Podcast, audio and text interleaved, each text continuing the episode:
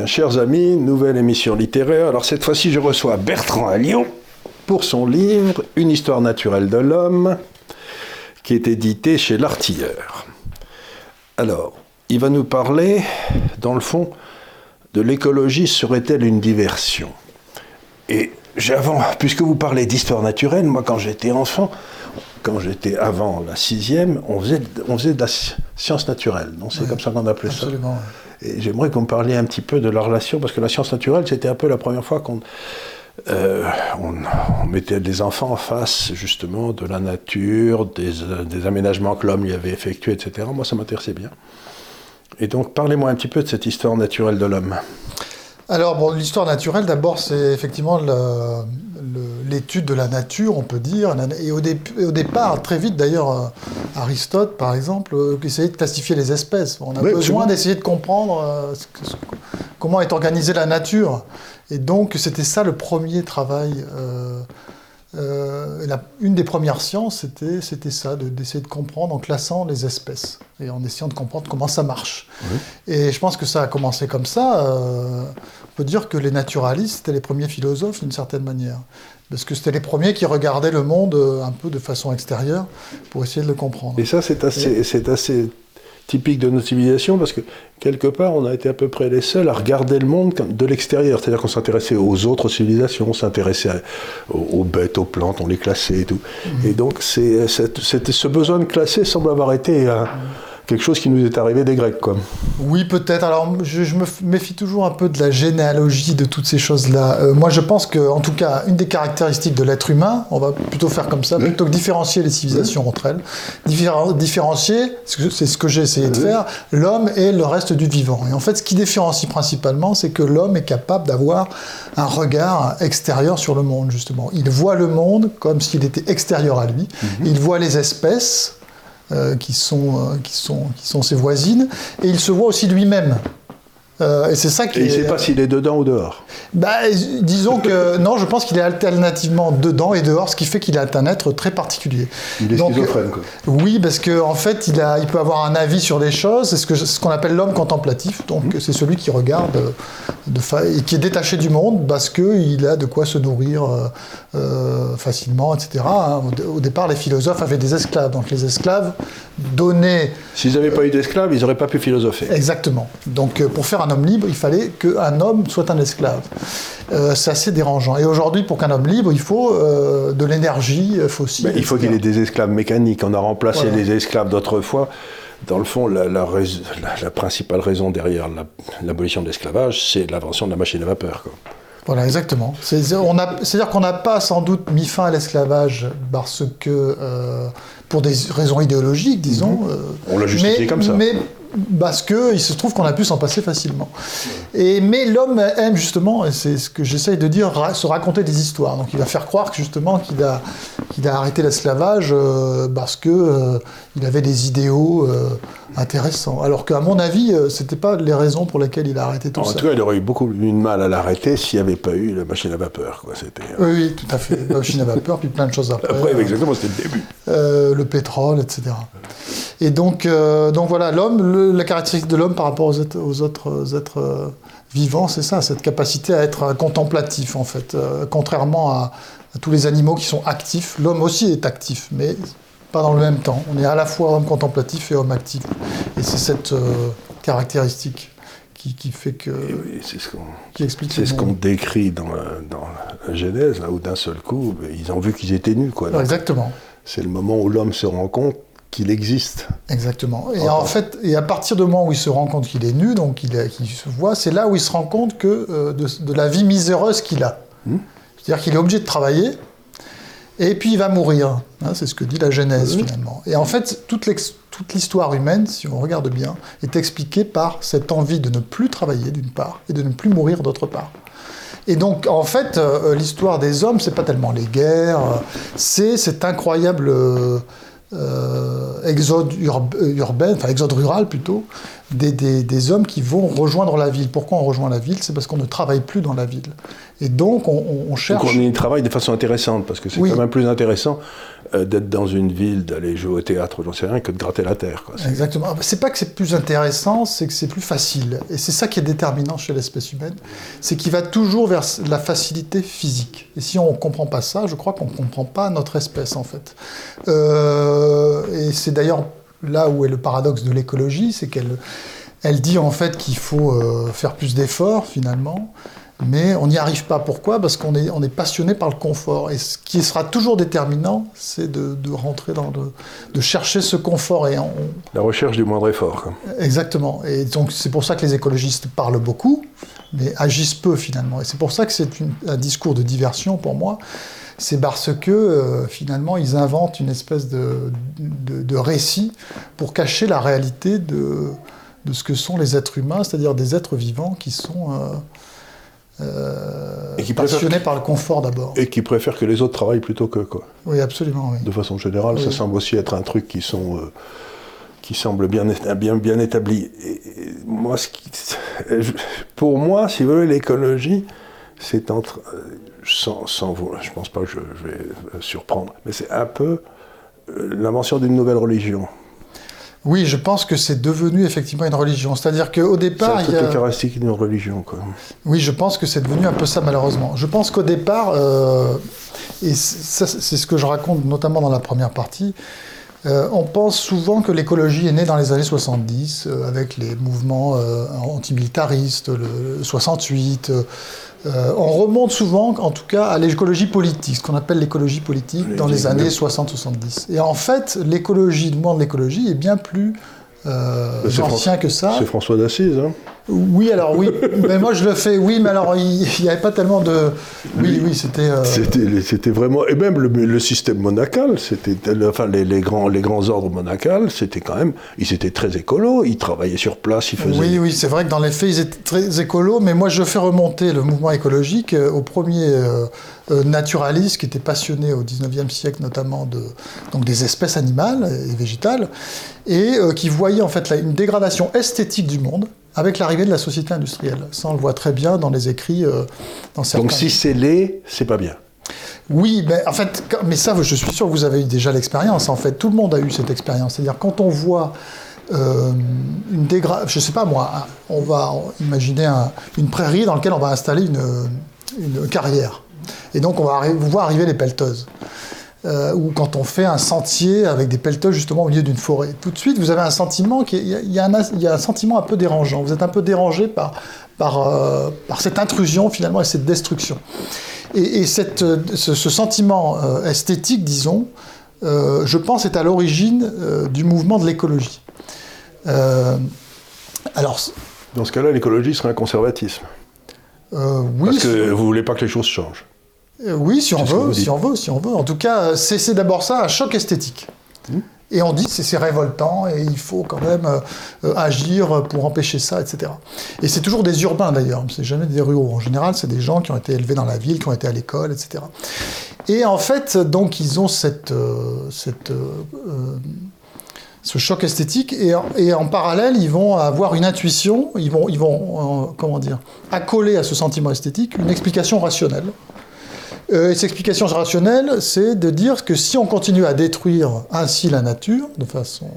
Voilà, eh bien, nous allons créer des, rétroactions qui vont nous empêcher de bien nous développer, qui vont nous, revenir dans la figure, si on veut. Donc, c'est euh, l'histoire des pollutions, euh, que si. Alors, ça, c'est Aldo Leopold, qui est un écologiste américain, qui donne un très bon exemple, que je cite également, et qui dit euh, que les ornithologues américains se sont mis à dire à un moment donné que s'il y avait plus d'oiseaux chanteurs, bientôt on serait dévoré par les insectes. Donc, euh, euh, la, société industrielle allait faire disparaître les oiseaux euh, insectivores, disons, et donc les hommes seraient dévorés par les insectes. C'est un, discours utilitariste, c'est-à-dire qu'on colle sur un sentiment esthétique un discours utilitariste pour mais pour moi, c'est, et, Léopold le dit d'ailleurs, ce, raisonnement n'est pas tout à fait valable. C'est-à-dire qu'il y a plein d'espèces qui ont disparu et jamais l'homme c'est- euh, s'en est trouvé plus mal en fait. C'est, plutôt. Mais je crois que Tout- toute l'histoire de la nature, c'est du patrimoine. En fait. Depuis quel- oui, mais depuis euh, quelques millions d'années, même plus, euh, je crois qu'il y a 99% des espèces qui ont vécu sur la Terre qui, sont, qui ont disparu. Bah oui, bien sûr, puisque c'est un perpétuel, perpétuel Donc, si vous voulez, c'est le fait. Donc, quelque part, ils aimeraient qu'il n'y ait plus de disparition, en quelque sorte. Que, Alors, oui, mais. que mais- les- que- en, fait, oui. en fait, ce qu'ils veulent, c'est que la. Si je peux me permettre, mais la sélection naturelle s'arrête, quoi. Oui, c'est un peu ça. C'est-à-dire que.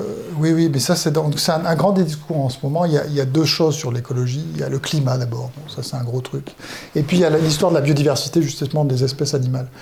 Et le discours sur les espèces animales, c'est de dire euh, que c'est catastrophiste, catastrophique, et que ça va avoir des rétroactions très importantes sur nous. Moi, je crois pas. Je crois que plein d'espèces peuvent disparaître sans que ça n'ait aucune conséquence sur la vie des hommes, en fait. La seule conséquence que ça a, c'est une conséquence euh, justement esthétique ou de, de- de l'ordre du patrimoine, comme quand une vieille église disparaît. On trouve ça dramatique, euh, terrible, etc. Mais si vous avez une espèce qui disparaît, on a le même sentiment. Moi, j'ai pas du tout envie que les espèces disparaissent parce que je suis un naturaliste, donc j'aime les espèces. euh. Mais donc, on- c'est c'est plutôt patrimonial. C'est pas du tout. euh, C'est ça, c'est. Euh, mais, je crois pas que savoir si vous avez, je sais pas moi, n'importe quel. euh, un- les girafes, les éléphants disparaissent, qu'est-ce que ça va changer? Rien du tout, en fait. Euh, Enfin, si, puisque c'est terrible pour nous, ben, parce qu'on pourra plus aller les voir. Que. Mais, c'est, le gros défaut aujourd'hui des écologistes sur ce thème-là de la biodiversité, c'est d'avoir une vision extrêmement fixiste euh, du monde. Euh, puisque toutes les espèces, en fait, euh, les espèces s'adaptent toujours à des nouveaux contextes. Oui. Et l'être humain aujourd'hui, en se développant, est en train de créer un nouveau contexte. Et les espèces s'adaptent à ce nouveau contexte. Et dans cette adaptation, il y a des espèces qui vont bien réussir et d'autres non. Je l'ai vu très bien à Londres, où j'ai vécu quelques années. C'est une anecdote, mais je vais vous le raconter parce qu'elle est drôle. Ils ont interdit la chasse aux renards, vous savez. Donc, euh, ben, ce qui s'est passé, c'est que tous les renards sont venus en ville parce qu'ils bouffaient dans les poubelles. Vous voyez ce que je veux dire? Donc, le renard s'est parfaitement adapté Oui, oui, absolument. à l'arrêt de la chasse il, y a, beaucoup d'espèces qui sont commensales de l'homme, et donc ils viennent euh, absolument. Je me suis dit, bon, ben, je peux plus aller dans la campagne, parce qu'on les attrapait pour Oui, je sais pas où, donc bah, bah, je vais venir en ville, ça me gêne pas. Donc j'avais, euh, quand j'habitais à Londres, j'avais une espèce de grand jardin avec d'autres maisons autour, comme très souvent à Londres, ben, il y avait un ou deux renards qui étaient là tranquilles, qui étaient arrivés. Donc les espèces s'adaptent très très bien. hein.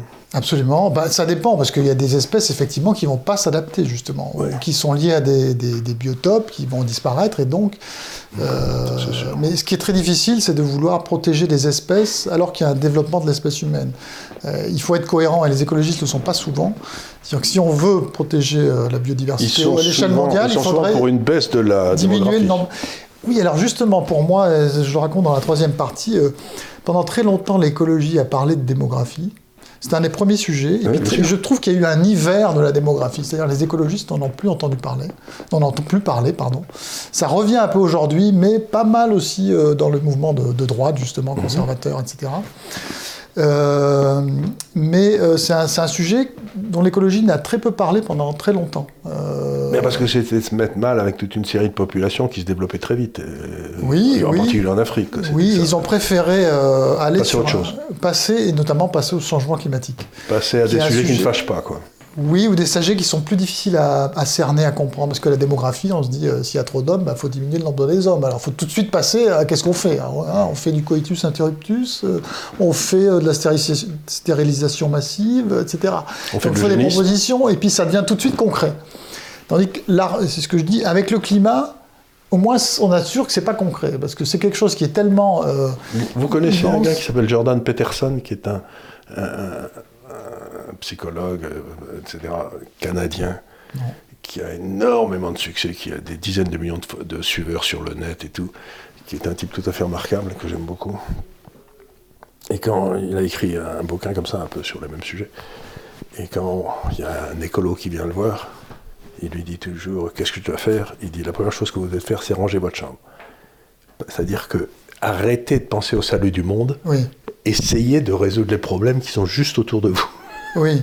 Et cette façon, si vous voulez, d'avoir des grandes idées sur la façon dont il faut sauver le monde et de laisser les gens euh, mourir de faim à côté de soi, ça me- ça- moi, ça me gêne un peu, si vous voulez. C'est, euh, c'est- Oui, oui, il y a toujours un aspect un peu désincarné de l'écologie. euh, Désincarné. Je vais m'occuper de la, de la- du monde, et puis... Exactement. C'est- Et c'est ce qui se passe beaucoup aujourd'hui dans les villes, puisqu'il y a des métropoles qui ont été gagnées par les écologistes. Et en fait, euh, on s'aperçoit qu'on parle beaucoup de. Donc, il y a beaucoup d'actions qui sont mises en œuvre pour diminuer le CO2. Et donc, il y a beaucoup d'argent qui est mis là-dessus pour un résultat, pour moi, complètement insignifiant. Donc, on met des millions d'euros pour rien du tout. Bien sûr. Et par contre, l'écologie a perdu quelque chose que- qu'elle faisait il y a 30 ans, c'est s'occuper du cadre de vie. Et le cadre de vie, c'est un sujet beaucoup plus intéressant parce qu'on va s'occuper de la vie des gens, on va planter des arbres non pas pour sauver le monde, mais pour améliorer le sort des gens. Or aujourd'hui, on s'occupe d'un CO2 qui, sur lequel on n'a aucun impact, qui est complètement désincarné, qui n'est pas convivial du tout.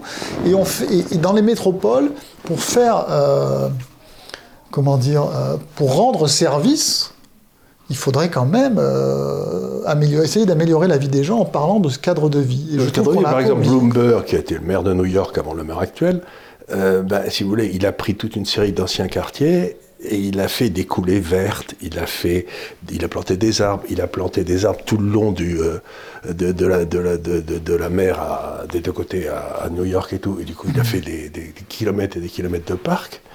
Et je vous assure que ça a changé la vie des gens. Oui, oui, tout à fait. Ça, alors, c'était- mais, alors là, on ne peut pas re- euh, reprocher aux écologistes de ne pas faire des actions de ce type-là, mais... euh, Mais il n'était pas écologiste, lui. Oui, oui, il- oui, absolument, Il oui, était, mais- ça, ça a entraîné un développement de sa ville extraordinaire. Et, et quelque part, un peu plus de modestie, un peu plus Voilà, de c'est ça. pratique, ce C'est serait ça. pas plus mal. Quoi. c'est ça. Euh, absolument. Mais donc, euh, oui... À Bordeaux, par exemple, aujourd'hui, bon, ils ont eu un maire écologiste, apparemment, ben, maintenant, si vous voulez, plus rien ne marche. Quoi. Oui, alors ça, je sais pas, il faudra faire peut-être le bilan en quelques années, quand, on, quand ils auront... euh, euh, mais ce sujet-là, je trouve qu'on on, parle trop de CO2, alors qu'on a un, un impact, euh, je dirais... on n'a aucun impact sur la question du CO2. sûr, Les villes n'ont aucun impact. Et pourtant, je veux dire, ça, il y a des fonctionnaires qui sont embauchés pour, pour, s'occuper de ces questions, donc ça coûte énormément d'argent. On ferait mieux d'embaucher des gens pour planter des fleurs, etc. Et non pas d'ailleurs donner des permis de végétaliser comme on fait à Paris, où ça devient vite, franchement, ça devient dégueulasse. C'est-à-dire qu'on est dans la rue et on voit des, des choses euh, affligeantes. euh, parce que En train de crever. voilà, c'est ça. Et, ça, c'est pas normal. On devrait, on devrait quand même soigner, prendre davantage soin euh, en ayant un- une vision un peu plus euh, euh, claire des choses. Et alors, l'écologie, j'ai vu que vous parlez de l'écologie et de la politique, l'écologie et, euh, euh, la, philosophie, etc.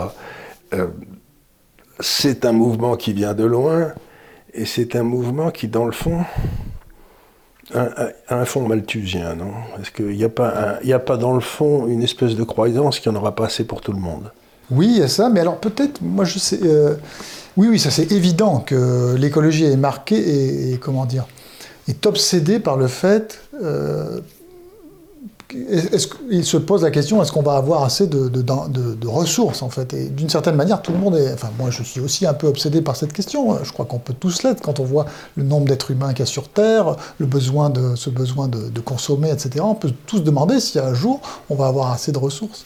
Euh, donc effectivement, il y a cette, euh, il y a cette Moi, je crois obsession. qu'on a, je- je- c'est un peu philosophique, Oui. mais je crois comme le- quelque part, si vous voulez, chaque fois qu'on a une contrainte comme ça, c'est l'esprit humain à trouver une solution.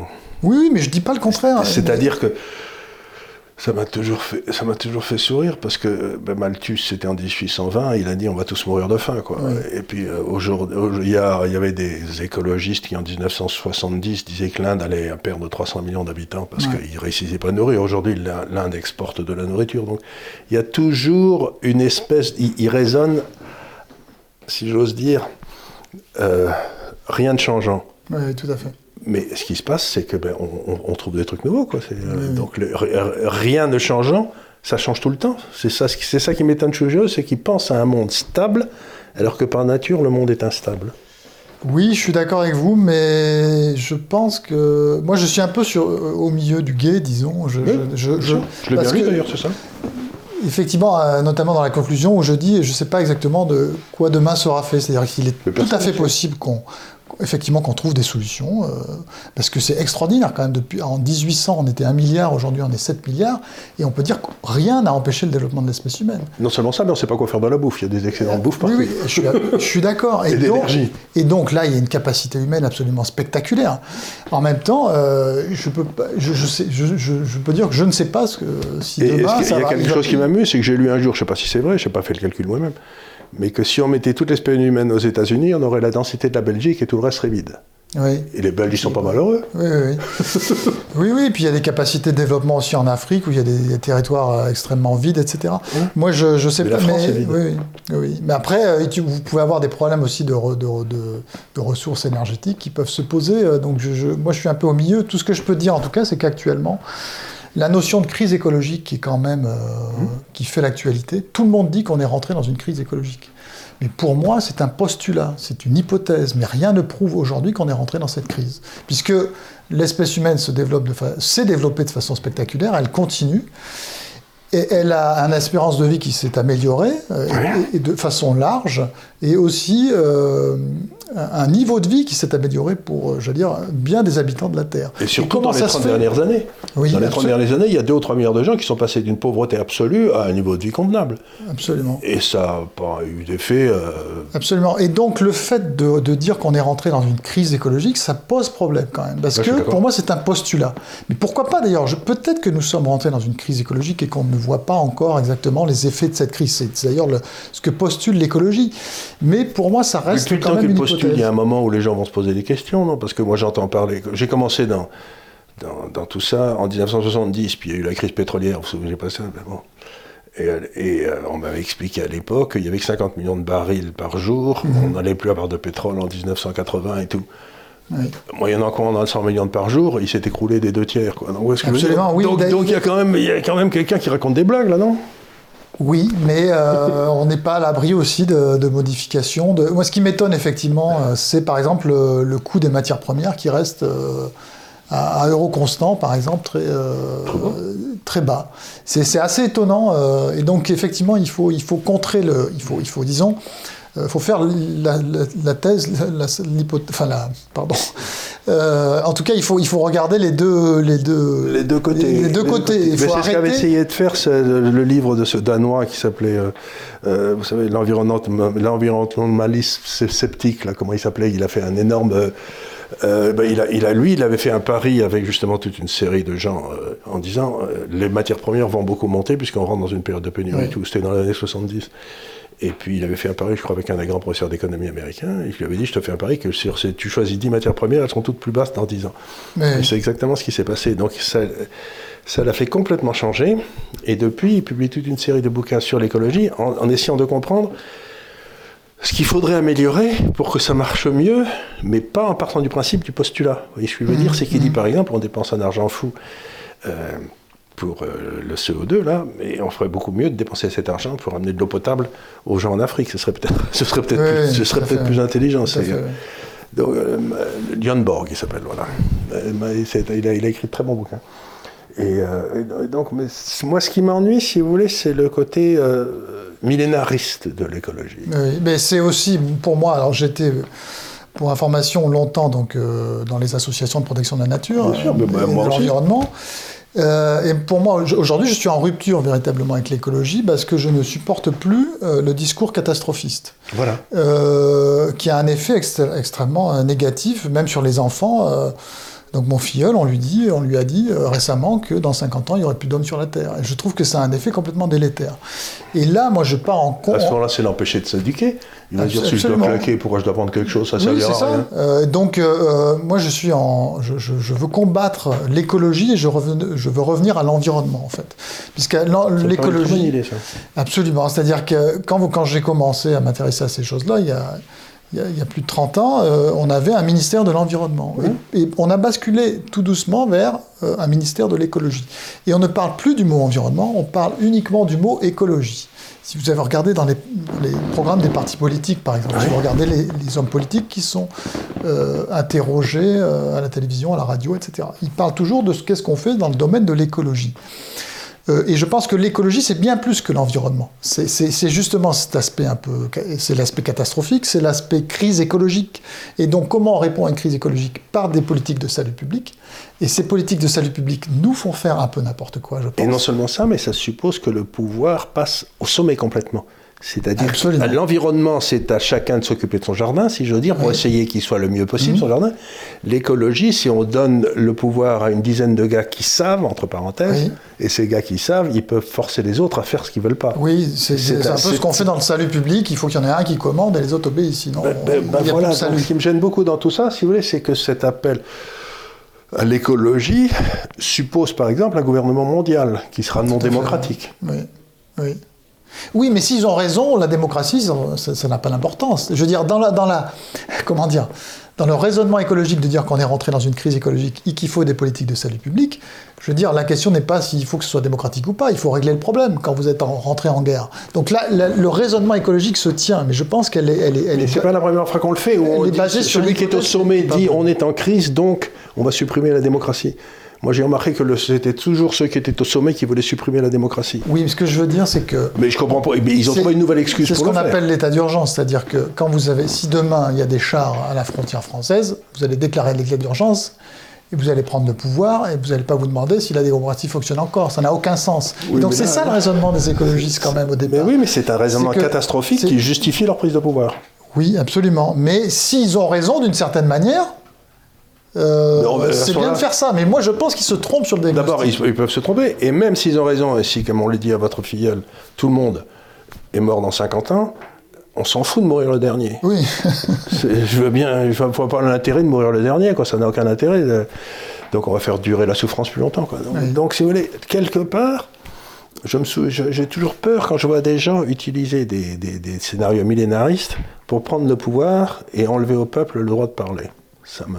Parce que je l'ai déjà vu 25 fois dans l'histoire. Euh, Euh, non mais c'est vrai, mais moi je. c'est la lutte contre la race, où euh, il fallait se débarrasser des bourgeois. Ou... C'est il y a toujours... euh, il y, a- il y a- il en a qu'il faut extirper, vous savez. Oui, J'ai déjà vu le coup, quoi.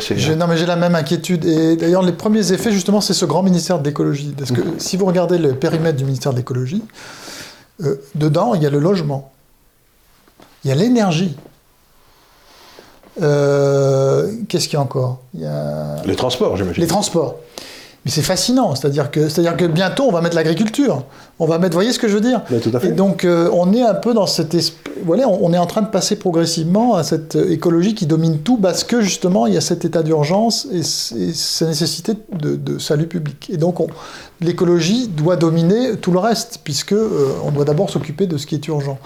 Mais moi je pense que c'est, c'est- donc c'est pour ça que j'essaye de développer une autre idée, c'est celle de revenir à l'environnement. Oui. Et c'est qu'est-ce que l'environnement en fait? C'est très simple. C'est lutter contre les pollutions, les nuisances et les risques. Voilà.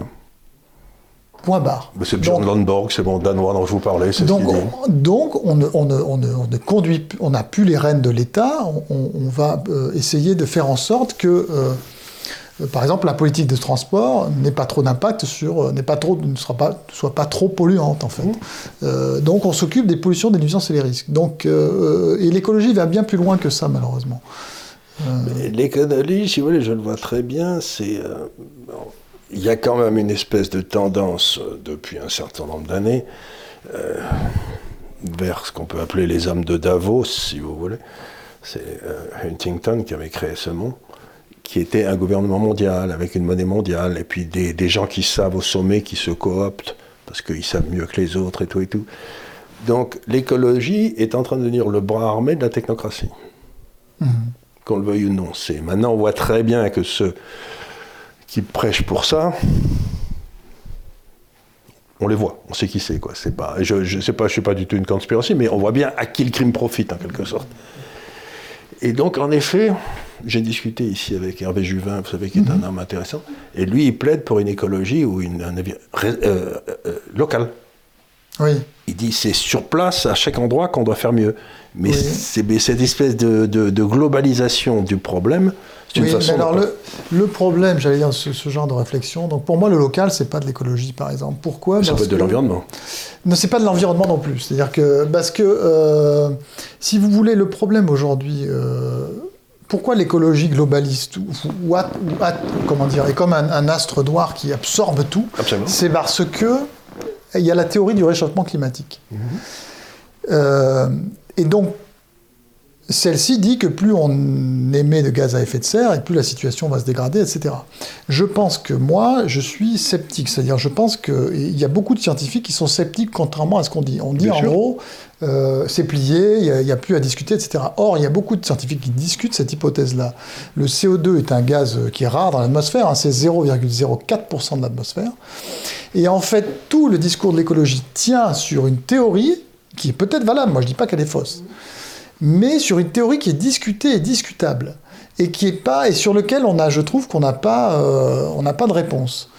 Euh, très claire. Et, c'est comme un pari un peu euh, de, mettre toute son énergie là-dessus. Et le fait que l'écologie ait pris le changement climatique comme sa cause première, et que toute activité économique crée du CO2, fait que l'écologie attire tous les sujets. Et donc, d'où le, on va dire, Juvin va dire, comme vous le dites, que le local, c'est de l'écologie, etc. Mais si la thèse du réchauffement climatique dû au CO2 anthropique est- est fausse, ou en tout cas est... Parce que, bon, euh, moi je dis pas que le CO2 n'a pas d'impact sur le climat. Je dis qu'il n'a pas forcément un impact aussi grand qu'on le dit. J'avais lu un bouquin fait par le spécialiste de NASA, là, il y a longtemps, enfin, il y a une dizaine d'années. Euh, NASA, vous savez, du climat, et avec leurs satellites et tout. Il, dit, il disait on n'a aucun modèle pour les nuages. Personne ne sait comment les nuages fonctionnent. Oui. Or, c'est là que tout se passe pour le climat. Oui, c'est-à-dire que, en fait, oui. euh, Donc, il que- disait il ne pas s'ils ne savaient pas si c'était vrai ou c'était pas, mais il dit il n'y a pas un modèle qui marche. Oui, c'est-à-dire qu'effectivement, le, le CO2, c'est 0,04% de l'atmosphère, comme je l'ai dit. Mais le, le plus grand euh, gaz à effet de serre, c'est la vapeur d'eau, qui est au moins 100 fois plus abondante que le CO2. Enfin, Donc, on ne comprend pas du tout les relations entre les nuages en haut, les nuages Alors, en bas, les bah, au il y, a- y quand même, oui, mais alors, il y a, y les nuages, effectivement. euh, mais il y a plein d'hypothèses qui sont aujourd'hui Oui, sur oui. la table. Mais, J'ai euh, vu une carte, par exemple, un, un- enfin, un graphique, ben, la semaine dernière, de l'évolution de la température en Suède depuis un siècle. oui. Ben, la moyenne et la tendance sont la même, il n'y a eu aucun changement depuis un siècle. Ouais. Alors, bon, la- Alors, il faudrait, c'est plus le temps qu'on annonce le réchauffement climatique. et ça- la alors, il y a eu un réchauffement, d'ailleurs, personne ne nie qu'il y a eu un réchauffement au niveau mondial de environ 1 ou 1,2 degrés Ah, en mais un ça va, ça bien, ça y est, comme. euh, Oui, c'est-à-dire que l'erreur qu'on fait, c'est de penser que le, le climat serait en équilibre. Et ça, ça n'a jamais existé. Il a toujours bougé. Donc, si on admet que le, le climat bouge tout le temps, ou est toujours en évolution, on est forcément dans le cadre d'un refroidissement, soit dans Ou le cadre d'un réchauffement ou d'une stabilité, disons. mais qui ne va pas durer. Ben, en tout cas, on verra. La, la suite nous dira, nous dira qui Vous a savez, le raison. Groenland, euh, au-dessus duquel vous volez quand vous allez aux États-Unis, qui est couvert de glace, ben, euh, au 12e, 250, quand il y avait eu le- la, la période de réchauffement, euh, ben, c'était vert. On l'appelait Greenland, c'est parce que la terre était verte. Oui, ou en tout cas, on pouvait faire euh, sur une partie d'entre elles de l'agriculture. Mais euh, Et depuis, elle a été complètement couverte de glace, puis elle s'est découverte, puis elle se-. Ce qu'il faut dire sur ce sujet-là, juste pour préciser, euh, Bien sûr. euh, donc il y a effectivement un réchauffement qui s'est produit, mais ce qu'on voit aujourd'hui, il y, a des cho- il y a des idées fausses qui circulent et, et c'est sur ces idées fausses qu'il faut quand même euh, Se concentrer. C'est notamment l'augmentation de la fréquence et de l'intensité des, événements météorologiques C'est extrêmes. vrai, c'est complètement Donc faux. ça, c'est faux. Il y a pas, il y a, il y a- même le GIEC hein, le, Oui. le, le reconnaît. Euh, donc euh, ça, c'est une idée fausse, par exemple. Il y a pas, si vous regardez aussi les pôles, c'est pas du tout spectaculaire ce qui se passe au pôle. Au contraire, c'est plutôt stable si on regarde les courbes. hein. Et en particulier par au pôle sud, euh, c'est- il n'y a, pas moins de glace qu'avant. Oui, absolument. Il y a- il y a- si on regarde, c'est- le pôle sud est beaucoup plus stable que le pôle nord, qui, par exemple, en été, le pôle nord, il y a des amplitudes selon les années assez importantes. Mais c'est pas du tout spectaculaire. Il y a encore quasiment, je crois que c'est 3 millions de kilomètres carrés en, en été hein, au pôle nord. Al Gore a dit qu'il y en aurait plus du pôle nord. Ben voilà, Euh, c'était son donc, bouquin. Maintenant, la question, alors- comme toujours, si vous voulez, étant un bon vieux pragmatique, si j'ose dire, dans- vous savez, j'ai suivi les marchés financiers, alors j'explique pourquoi ça monte, pourquoi ça baisse, etc. Puis mes cochons de clients, ils me disent toujours, bon, mais alors qu'est-ce que je Qu'est-ce qu'on fait Qu'est-ce qu'on fait J'achète ou je vends, quoi Alors moi, moi, je pense que j'ai les idées très claires là-dessus. Ah bah. Qu'est-ce qu'on fait Premièrement, on se sort l'idée qu'on est dans une crise écologique et qu'il faut avoir des politiques de salut public. Il faut arrêter ce délire. Il faut arrêter de dire. Première, je- souscris à ça. Et ensuite, il faut de redevenir pragmatique et revenir à l'environnement. Il faut se débarrasser de l'écologie Mhm. et revenir au sujet de l'environnement. Donc l'environnement, encore une fois, très simple. C'est lutter contre les pollutions, les nuisances et les risques. En sachant que les pollutions, nuisances et risques, c'est un sous-produit de l'activité humaine. Parce que si on veut vivre dans le confort, et chacun, à mon avis, veut garder un certain niveau Non de seulement confort. ça, mais en plus, on veut, non seulement on veut vivre dans le confort, mais on veut que le confort s'améliore, Oui, tout absolument. en travaillant moins. Absolument. Donc, si vous voulez, c'est quand même... euh, Et donc, il faut se concentrer sur ces questions-là, mais en se, se- se débarrassant de l'idée que c'est une question de vie ou de mort et qu'on va mourir demain et je sais pas quoi.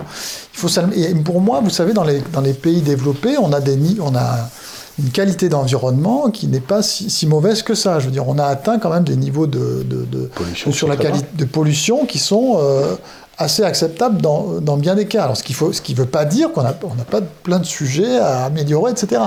Mais ce que je veux dire, c'est qu'il faut que ça re- redevienne un sujet, euh, j'allais dire, classique, normal, comme la politique de la santé, comme la politique, je sais pas quoi, de la culture. Il La faut politique de la santé normale, pas en ce moment. Non, excusez-moi, j'aurais pas dû, j'aurais pas dû parler de santé. Je sais pas, vous parler, je sais pas, du sport professionnel, par exemple. Mais donc, euh, alors pour moi, euh, une des premières propositions, ça, serait d'arrêter le ministère de l'écologie, de, sortir les transports, l'énergie et, euh, et le logement, par exemple. Il faut sortir ça du ministère de l'écologie. Et il faut recréer un ministère de l'environnement, et pourquoi pas de l'environnement et du cadre de vie, comme... euh, C'était très bien ça. Mais C'était très bien ça, moi. Mais euh, c'est-à-dire qu'il faut dédramatiser en quelque sorte. Oui, dédramatiser. Et je pense aussi sortir. euh, il faut absolument euh, que le sujet du CO2, du gaz carbonique, prenne moins de place. Voilà. Pourquoi? Parce que, pour plusieurs raisons. D'abord, parce qu'il y a, pour moi, il y a quand même un doute sur l'hypothèse euh, centrale, ou en tout cas, c'est discutable sur les, eff- sur les, sur les effets, notamment, euh, qu'il y aura dans les, dans, les décennies, dans les décennies, les siècles à venir, quand auront lieu les effets, etc. Il y a plein de choses discutables. Euh, euh, autre chose aussi qui est très important pour notre pays, c'est qu'on est très bien placé justement sur les émissions de CO2 par rapport à bien d'autres. À cause, de le- le- à cause du nucléaire? Oui, grâce au nucléaire euh, et de l'énergie euh, euh, hydraulique également, qui fait qu'on on émet très peu de CO2 par rapport à, à beaucoup de pays du monde. Et donc, on est en train de mettre des milliards en France sur un- sur- alors qu'on est très bon déjà. Et en plus, l'effet de ces politiques, c'est quasiment, sont quasiment nuls. C'est vraiment, c'est ça- c'est- vraiment don- mettre des milliards dans un, dans un puits sans fond. Euh, or, et donc, les politiques de l'environnement doivent se réorienter vers des sujets non climatiques, pour faire simple. Euh, ça, c'est très important. Donc, on arrête le ministère de l'écologie, on crée un ministère de l'environnement, on réoriente les, les, les, les sujets, euh, le- le- l'environnement sur quelque chose de moins, moins obsédé par les, les- le CO2. le CO2 et les, et les gaz à effet de serre, disons. En tout cas, en France, c'est- extrêmement important. C'est d'ailleurs curieux de voir euh, à quel point on avait développé une filière nucléaire qui était à la, tête de ce qui se faisait au monde, et qu'en l'espace de, avec ce- ce- cette espèce de, crise écologique qu'on nous a annoncée, on, le gouvernement français a sciemment détruit la filière nucléaire où on était les meilleurs au monde, et maintenant on est dépassé par les Chinois, les Coréens, même les Américains s'y remettent, etc. Et nous, on ferme nos centrales. Il y a quand même, vous vous dites, il y a quand même un moment où vous vous demandez s'ils font pas un peu n'importe quoi, quoi. Oui, oui, bah, moi c'est le sentiment que j'ai, effectivement. Euh, en plus, pour des raisons bassement euh, électoralistes, je dirais. C'est, c'est tout, tout ça est lié à l'influence finalement d'un parti euh, écologiste qui, euh, qui a fait euh, basculer euh, certaines décisions, etc. Alors, alors même que le sujet principal de l'écologie, c'est le CO2, ils vont fermer euh, ou affaiblir, disons, Parce qu'ils ont une nucléaire. haine considérable pour le nucléaire, Oui. parce que dans le fond, c'est un peu la solution au problème du CO2, quoi. Et donc, je me demande s'ils veulent pas que le CO2 reste pour pouvoir garder leur pouvoir politique.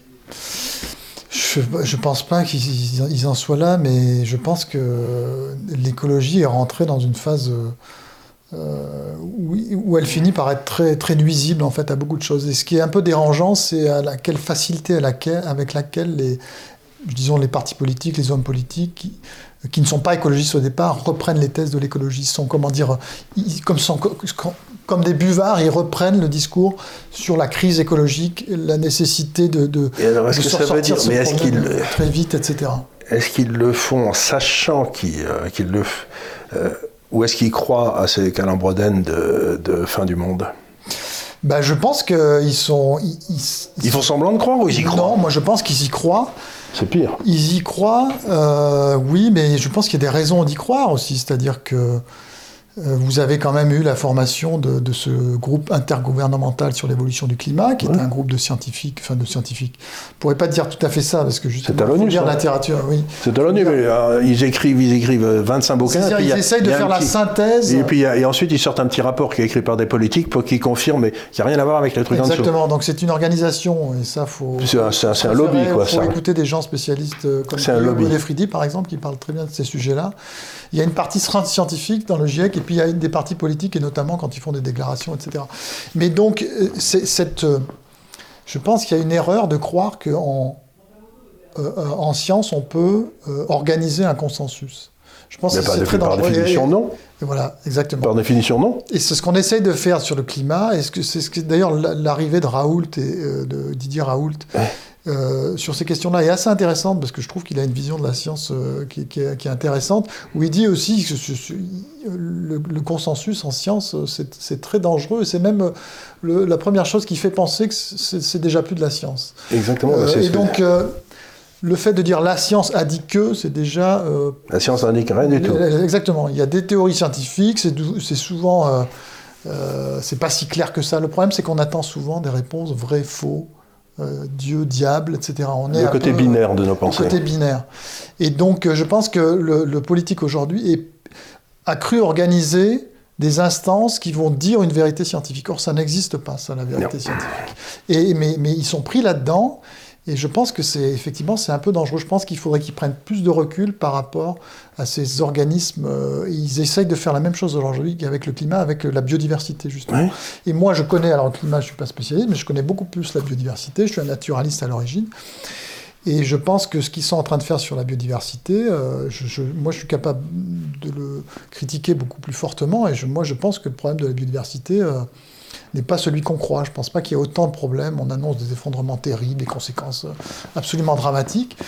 Pour moi, c'est une conséquence patrimoniale d'ordre esthétique, mais ça, a- ça a assez peu de conséquences. euh, Donc on retrouve toujours, quand, quand j'interviewe des gens qui, non, qui essayent de réfléchir sur ce genre de problème, mais pas simplement l'écologie, mais d'autres, on retrouve toujours dans notre société à l'heure actuelle une espèce de doxa qui bloque la pensée et qui interdit aux gars qui voudraient aller vraiment le voir d'aller voir. Donc on- ce qui me paraît le plus inquiétant dans nos sociétés, c'est pas l'écologie, c'est le refus qu'occupe une certaine classe médiatique, si j'ose dire, de laisser les gens aller voir et de laisser l'expérience et la concurrence jouer. Vous voyez ce que je veux dire? Moi, je, suis fasciné. euh, on vit aujourd'hui un grand retour de l'idéologie. C'est-à-dire, si vous sortez de l'idéologie, vous, vous êtes excommunié immédiatement. quoi. C'est ça qui m'inquiète le plus. Oui, oui, il y a un côté un peu, moi que j'appelle mystique. J'ai l'impression qu'on est dans une, rentré dans une crise mystique. Je pense aussi qu'on est, on est des sociétés trop intelligentes. C'est-à-dire que la, la thèse de l'écologie, c'est celle de l'effondrement. Hmm. Et je, mais l'écologie dit on va s'effondrer à cause de problèmes environnementaux, on va manquer de ressources, on va détruire la biodiversité, le climat va complètement se déchaîner. Mais moi j'ai une hypothèse qui est un peu différente, c'est qu'il peut y avoir un effondrement, mais créé par un espèce de- d'excès de sophistication de nos sociétés, qui fait qu'on est plus capable d'avoir un esprit pratique, de penser normalement, etc. Et on, est pris, raison. et on est pris un peu C'est l'homme qui crée son propre effondrement, c'est pas la nature, c'est que Oui, sera mais- devenu tellement incapable de gérer notre, Voilà. notre environnement que ben on, on le fait s'effondrer simplement parce que c'est trop compliqué pour nous. on est, on est, on est, on est paralysé par les données qui nous viennent d'un peu partout. Et on ne sait plus faire de tri, c'est comme dans le cas du- de la crise du Covid, je Ouais. trouve. Et euh, c'est comme le personnage de Borges, j'avais fait un article là-dessus sur Transition Énergie, où c'est un, c'est un, c'est Irénée Founès. Et Irénée Founès euh, a, trop, a eu un accident de cheval et il s'est mis à être hypermnésique. C'est-à-dire qu'il se souvient De absolument tout. Et il peut plus rien faire. et il est complètement paralysé.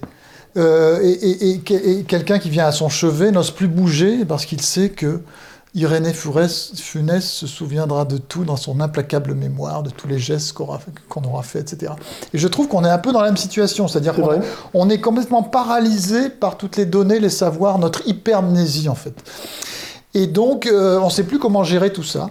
Euh, et on, fait, on se met, non pas à, comme Irénée Fourès, à- Funès, à ne rien faire et à alité toute la journée, mais on se met à faire n'importe quoi, d'une certaine manière. Voilà.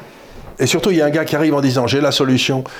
Euh, j'ai la solution. Et à ce moment-là, on se dit ben, celui-là, il doit savoir quelque chose que je sais pas, donc on le suit. Voilà. On le suit parce que lui, lui, il a, Oui. C'est très curieux. C'est assez fascinant. Et pour moi, c'est pour ça que je. Repentez-vous, vous savez, c'était les vieux prophètes autrefois. C'est pour ça que pour moi, il nous manque quelque chose de très important aujourd'hui pour arrêter d'être paralysé par ou de faire n'importe quoi avec toutes les données qu'on a, le big data. L'important, c'est d'avoir de l'esprit pratique pour moi. Si je pense que nos hommes politiques, en général, les responsables, un peu partout manquent d'esprit pratique. Et l'esprit pratique, c'est celui euh, qu'ont les gens qui, ont, qui font des choses concrètes avec leurs mains, qui ont été, qui ont été agriculteurs ou qui, ont, ou qui ont vraiment eu une activité où ils ont vu, où ils étaient dans le, dans, dans le feu de l'action, qui ont vu des résultats, etc., comment ça marche, qui, vraiment, qui arrêtent d'être théoriciens, qui arrêtent d'être derrière des ordinateurs et qui ont, qui ont une pratique des choses. C'est pour ça qu'on a trop de ministres qui n'ont pas été des praticiens, euh, par exemple. Euh, je pense qu'on est trop, il y a trop de Non, mais moi, un qui a été un praticien, mais euh, j'aimerais bien le savoir. Ça, c'est, parce que même les ministres médecins aujourd'hui, ils n'ont pas vu un malade depuis 40 ans. Oui, oui, oui, voilà. Donc, euh, si vous voulez, ils sont tous sauf praticiens. Quoi. Euh, Je pense qu'il vaut mieux mettre euh, aux manettes des, gens qui ont été des, qui ont été praticiens. Je pense que c'est l'esprit pratique qui peut nous faire sortir. et ça, ça s'apprend à, à, mon avis aussi. On pourrait réformer un peu l'école pour apprendre l'esprit pratique en faisant des choses beaucoup plus concrètes. Oui, je suis On est trop dans les livres.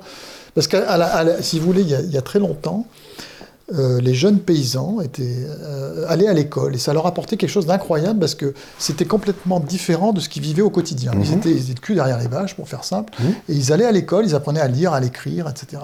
Et ça leur apportait quelque chose de très important. Aujourd'hui, les enfants, c'est tout l'inverse. Ils sont dans les, devant les écrans, ils sont, ils, voyez, ils ont déjà baigné, je trouve, avec leurs parents et avec l'école, de, plein de données, etc. Et ce qui leur manque, justement, c'est ce qu'avaient les petits paysans avant, c'est comment euh, j'égorge mon poulet, euh, comment je vais garder les vaches, etc. Et moi, je ferai un nouvel euh, programme éducatif où, évidemment, on apprendrait à lire et écrire, l'instruction, ce serait très important, mais il y aurait aussi cet aspect, on va aller, on va pas aller dans une ferme pédagogique caresser des chèvres, parce que ça, c'est pas, du tout intéressant, mais on va vraiment faire une activité très concrète, on va planter des patates, on va les récolter. Ce que vous dites est très intéressant, parce que moi, dans ma vie, quand j'ai commencé, mon métier, c'était d'essayer de comprendre, de trouver l'information. C'est-à-dire, par exemple, je m'intéressais aux réserves de change des banques centrales, il fallait que j'aille ouvrir le, rapport à mensuel, j'allais chercher le truc, je le mettais dans un carnet, je calculais la variation et tout. Aujourd'hui, l'information est disponible partout. Donc il y a un montant d'information, mais plus personne n'est capable de faire la différence entre l'information qui est importante et l'information qui n'est pas. Donc tout ce que je fais aujourd'hui, et je le vends assez cher à pas mal de gens dans le monde, c'est on a toute une série de gars qui trions l'information comme des fous sans arrêt et qui enlevons ce qui est inimportant et essayons de garder ce qui est important. Dans le fond, l'écologie, on devrait faire la même chose. Quoi. Oui, oui, c'est sûr. Il faudrait... il, faudrait, redonner aux hommes politiques un truc assez simple, leur disant bon, ça, ça n'a aucun ça, ça, vous devriez réfléchir dessus. C'est peut-être peut à nous de le faire plutôt qu'aux plutôt qu'aux politiques eux-mêmes qui n'y arriveront pas parce qu'ils sont déjà très occupés. Mais écoutez, je vous remercie beaucoup, c'était très intéressant. Vous, reviendrez nous voir avec votre prochain livre, vous travaillez sur quoi sûr. Bah écoutez, là, mon livre, c'était, oui, il est sorti en juin, en fait, en plein confinement, c'était un peu catastrophique, mais... Une histoire naturel de l'homme, c'est un peu, si vous voulez, une, étude anthropologique de l'homme euh, via euh, le discours sur l'écologie. Voilà. Euh, donc c'est un peu philosophique, c'est un peu ça. C'est une réflexion sur la nature, dans le fond, et les relations avec la philo, etc. C'est intéressant parce que ça replace, ça replace les choses en dehors du, euh, du cadre habituel de, euh, du catastrophisme. Du... Absolument. C'est une réflexion sur ce que c'est, euh, dans le fond, que l'écologie. Voilà. Et le prochain livre, ça sera beaucoup plus pratique, justement. Ça serait sur ces questions d'environnement, comment on revient à l'environnement, en fait, et comment on abandonne l'écologie qui est devenue complètement folle.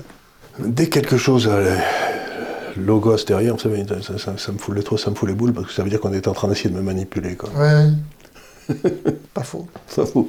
Ben, merci beaucoup. Et je vous en prie.